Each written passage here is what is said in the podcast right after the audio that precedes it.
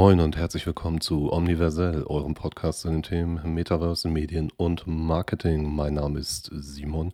Ich freue mich, dass ihr heute dabei seid, denn ich habe eine, naja, vielleicht etwas philosophische Folge im Gepäck. Ich möchte heute mit euch über die vermeintliche Trennung von, sagen wir mal, Realität und Virtualität sprechen. Ganz oft begegnet mir das im Kontext Metaverse, dass es diese sehr klare, sehr distinkte Trennung dort gibt, dass Menschen davon ausgehen, dass das überhaupt noch zu trennen ist. Und warum ich darüber heute reden will, das möchte ich euch einmal ja näher bringen. Der Gedanke beschäftigt mich schon eine, will ich mal sagen, ganze Weile. Nicht erst seit gestern. Aber ich meine, der geneigte, die geneigte Hörerin wird wahrscheinlich auch gemerkt haben, dass hier vielleicht ein kleines bisschen Funkstelle auf dem Kanal war. Dafür gibt es verschiedenste Gründe. Corona, Terminabsprachen etc. pp. Aber eine Sache hat mich ganz besonders bewegt in den letzten Wochen, Monaten, muss man leider schon sagen, und zwar der Krieg in der Ukraine. Auch wenn ich von den wirklich schrecklichen Vorkommnissen, die sich jetzt tagtäglich in der Ukraine ereignen, nicht direkt betroffen bin, möchte ich einmal auf jeden Fall meinen, das ist das Mindeste, was ich machen kann, neben Spenden, auch dazu möchte ich euch aufrufen, wenn ihr die Möglichkeit habt, tut das bitte. Ähm, vor allem erstmal mein herzliches Mitgefühl aussprechen an alle, die direkt betroffen sind.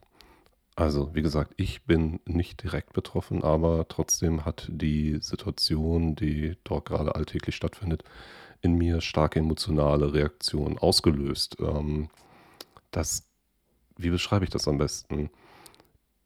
Ich bin plötzlich in der Situation gewesen, dass ich gedacht habe, okay, nichts von dem, was ich gerade tue, ist in irgendeiner Form wichtig. Virtuelle Welten, Metaverses, all diese Sachen, Marketing, Produktentwicklung, das hat mich wirklich für ein paar Tage, Wochen sehr beschäftigt. Ich liebe, was ich tue, aber trotzdem habe ich mir gedacht, die Welt hat gerade andere Sorgen und genau in dem Kontext kam mir wieder dieses Thema in den Sinn, das mich auch seit Wochen, Monaten, Jahren, muss man sagen, ähm, wenn es darum geht, dass Menschen denken, Virtualität bedeutet automatisch, die Realität soll obsolet gemacht werden.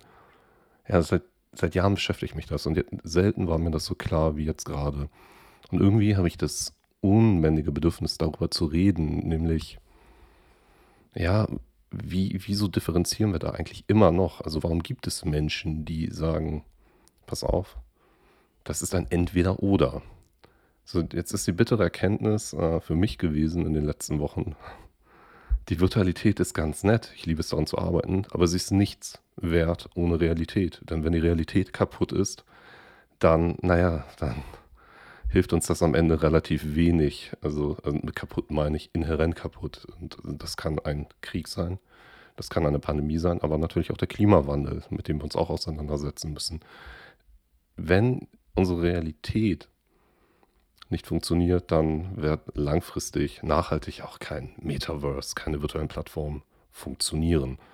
Und daher möchte ich einmal noch ein bisschen tiefer eintauchen in genau dieses Mindset im Sinne von, wie sind wir eigentlich jetzt schon heute digital verwoben? Wir sind always on. Wir sind digital fast immer verfügbar. Wir haben unsere Smartphones in der Tasche, die uns ermöglichen, das Wissen der Welt äh, zu jeder Zeit abzurufen, zumindest das frei verfügbare Wissen der Welt, Bilder heranzuziehen, mit Leuten am anderen Ende der Welt zu schreiben, zu telefonieren, FaceTime. Ihr kennt das alle. Wie kann man in dieser Zeit noch über ein Entweder-Oder reden, wie das manche immer noch tun, gerade im Hinblick auf Eskapismus? Natürlich wird es solche Extremfälle geben. Aber wir müssen uns schon jetzt das ist, glaube ich, auch der Appell, den ich in dieser Folge einmal raushauen möchte, schon stark damit auseinandersetzen. Was haben wir jetzt bisher gelernt? Wo geht die Reise hin? Und wie können wir für die Zukunft lernen? Schon jetzt können wir wirklich knallhart sehen, was bestimmte, nennen wir es mal in Anführungszeichen, Metaverse-Cases machen können. Ja, also ich hatte das in den For Real News 2022 bereits ähm, relativ gut aufgerollt. Also gerade da waren einige Cases dabei, wo es wirklich darum ging, okay, wir haben hier folgende Entwicklung in metaverse-nahen Themenkomplexen und das bedeutet, hat Indikationen auf unsere Realität. Ja, gucken wir nach China. Die Kommunistische Partei Chinas hat eine eigene Metaverse-Plattform ins Leben gerufen, wo sie natürlich parteiideologisch und parteikonforme Inhalte zur Kultur und Geschichte des Landes und der eigenen Partei als Kaderschmiede virtuell ins Leben gerufen hat. Das ist eine Situation, mit der habe ich schon oft zu tun gehabt in Gesprächen über genau dieses Thema, was passiert, wenn immersive Medien und Technologien für natürlich reale Propagandazwecke, Zwecke, die in der Realität einen krassen Impact haben werden, genutzt werden. Wenn diese Intensität der immersiven Medien und Technologien missbraucht wird. Aus diesen damals, ich meine, es war absehbar, dass es irgendwann passiert, aber aus diesen sehr hypothetischen Gedankenspielen, ja, und das wird, wenn, das wird wie in so einem dystopischen Science-Fiction-Roman, wird gerade jetzt in diesem Moment schon eine Realität. Und auch über andere interaktive Medien wie Videospiele irgendwie Meinungsmachung zu betreiben. Wahlwerbung, wie das jetzt Emmanuel Macron im Rahmen der französischen Wahlen gemacht hat, ist nicht neu. Es gab eine Joe Biden-Insel auf Animal Crossing, auch ein Videospiel für die Nintendo Switch. Also es wird zunehmend relevanter zu schauen, okay, welche Inhalte auf diesen verspiegelt anmutenden Plattformen haben wir dort überhaupt? Was genau passiert dort? Und was macht das mit uns Menschen und am Ende dadurch mit unserer Realität?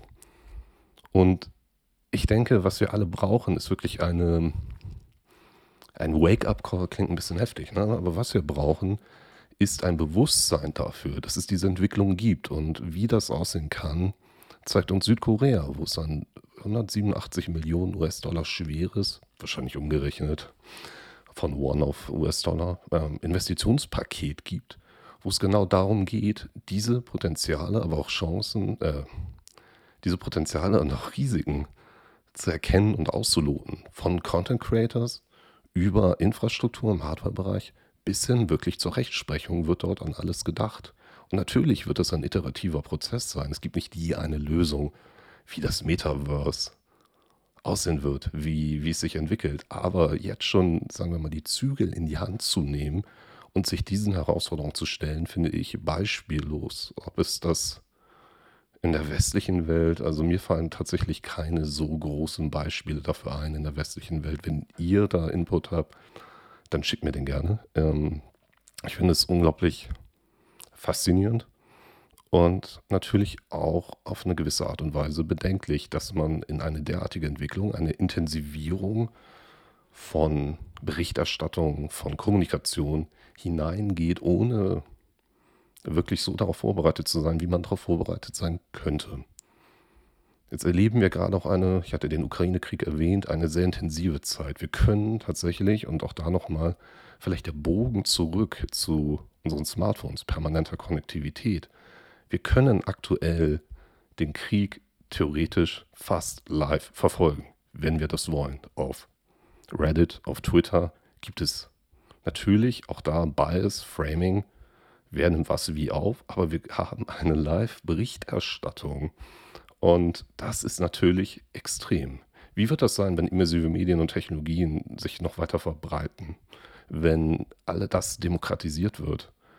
wie wir heute, also wenn diese Stufe, wie wir heute spielerisch mit unserem Handy Inhalte produzieren, wirklich auch genau so abbildbar ist in der Virtualität. Wenn wir immersive Inhalte on the fly per einen Knopfdruck generieren können. Da gibt es heute schon ganz interessante Tools, aber das wird wahrscheinlich noch mehr werden. Und wie gehen wir mit der Intensität um, diese mitunter vielleicht auch schrecklichen Momente zu erleben? Und auch ansonsten sehen wir einfach eine Bewegung. Ich hatte hier, die geneigten HörerInnen wissen es, schon häufiger Roblox erwähnt. Roblox ist eine 3D-Plattform, eine Art 3D-Social Network mit eigener Wertschöpfungskette und vor allem auch eigenen Creator-Tools. Und diese Creator-Tools, dachte ich mir, na gut, es gab häufiger Skandale, Nazi-Uniformen, die man kaufen konnte, andere sehr fragwürdige Dinge, die durch die, sagen wir, hm, Roblox Roblox-Regulation und Moderation durchrutschen und einfach gekauft werden können. Und ja, das äh, berühmt-berüchtigte Z von Putins Angriffskrieg, von Russlands Angriffskrieg, das kann man dort in Roblox, einer Plattform wohlgemerkt, äh, mit einer Demografie zwischen irgendwo 10 bis 16 Jahren, da kann ich mir ein schönes T-Shirt mit einem großen Z drauf kaufen, in verschiedensten Iterationen und so ganz öffentlich schon meine Meinung kundtun zum Thema, ja, wie stehe ich in diesem Konflikt? So.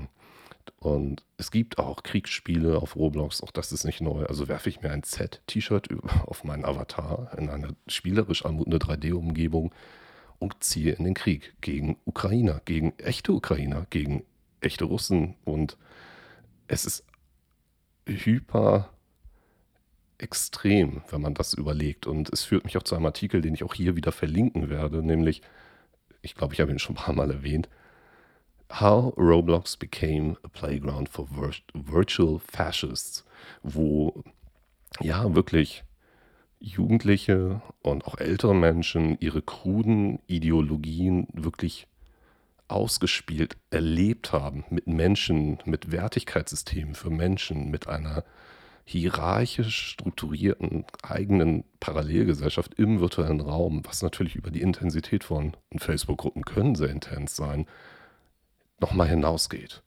Also du bist ein Sklave, du bist der schlechte Mensch, ich bin der gute Mensch.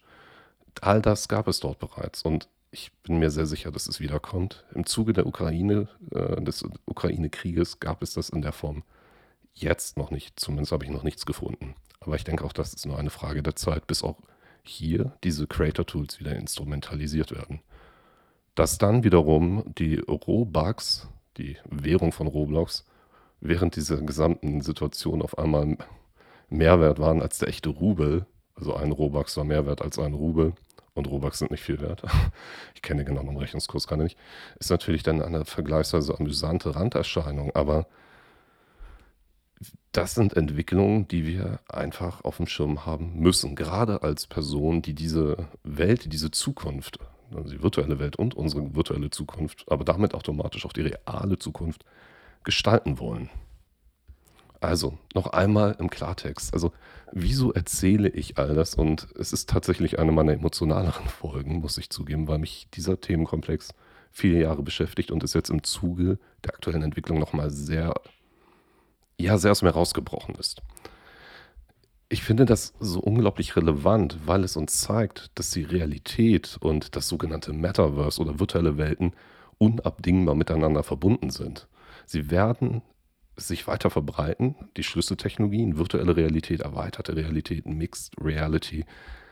Und das wird ohne Frage einen Impact haben, und das hat es jetzt schon, aber es wird noch intensiver sein, auf unsere Zukunft in der Kommunikation. Und damit dann natürlich automatisch ja, auf unsere Gesellschaft, Kultur, Wirtschaft, Identität und wahrscheinlich auf noch viel mehr andere Felder, auf die, die wir jetzt noch gar nicht antizipieren können.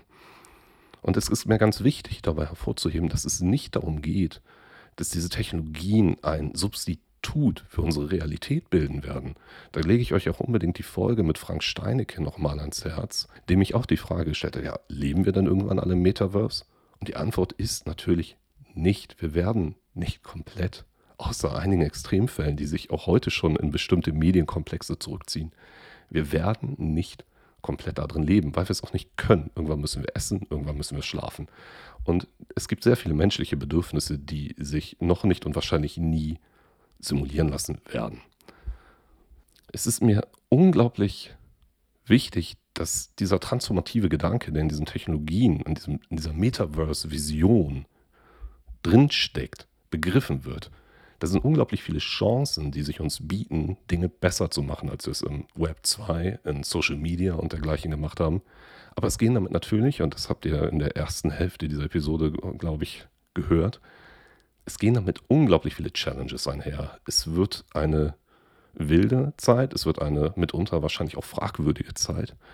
Und wir brauchen einfach ein Verständnis für inhaltliche, technische und ethische Standards. Wir müssen diese schaffen, wir müssen diese gemeinsam diskutieren und gucken, was in was für einer Welt, genauso wie im echten Leben, auch da wieder, es ist kein Entweder-Oder, sondern es sind menschliche Bedürfnisse, die genau diese Dinge, Rassismus, Propaganda, menschliche Bedürfnisse, Ambition, all das verlagert sich in den virtuellen Raum natürlich ebenso. Facebook, grauenvolle Facebook-Gruppen, die wir kennen, sind ja nicht da, weil die Technologie böse ist. Es sind Menschen und strukturelle Probleme, die diese Technologien nutzen, um eben ihre kruden Ideologien, Theorien, fragwürdige Inhalte rauszublasen. So, und das wird uns und ereilt uns jetzt schon eben auch in der Virtualität. Und daher, das lässt sich nicht trennen. Wir müssen uns überlegen, wie schaffen wir es, den Menschen ins Zentrum zu stellen. Das klingt jetzt aus wie so einem furchtbaren Business-Ratgeber, der Mensch im Zentrum. Aber es ist wirklich nochmal sehr, sehr, sehr wichtig zu verstehen, dass nichts dort im virtuellen Raum aus dem Nichts kommt. Der NFT Gold Rush, ja, dieser gnadenlose, wir möchten hier knallhart kapitalisieren, alles monetarisieren. Das ist menschliche Gier, das ist Geltungsdrang. Wir haben auch Identitätsbedürfnisse, wir möchten uns abgrenzen und das ist, klingt wertend und hart, aber das meine ich nicht so. Das könnt ihr alle machen, wie ihr mögt. Aber das entspringt der menschlichen Natur, Prägung, Sozialisierung. Das könnt ihr euch aussuchen. Dafür gibt es auch ein viel zu komplexes Feld, aber ich versuche es einmal so zusammenzufassen. Und genau daher einfach dieser abschließende Appell nochmal einfach vor Augen zu haben. Diese Dinge passieren. Sehr viel von dem, was wir machen, passiert, weil es in der Realität passiert. Es verlagert sich in den virtuellen Raum und es ist nicht trennbar. Egal wie dieses das eine Metaverse aussieht und die NutzerInnen, die dort drin sind, wir können das jetzt noch gar nicht sagen. Es wird aber, und das lässt sich sagen, immer irgendwo im Zusammenspiel mit der Realität stehen. Es wird immer einen Impact geben.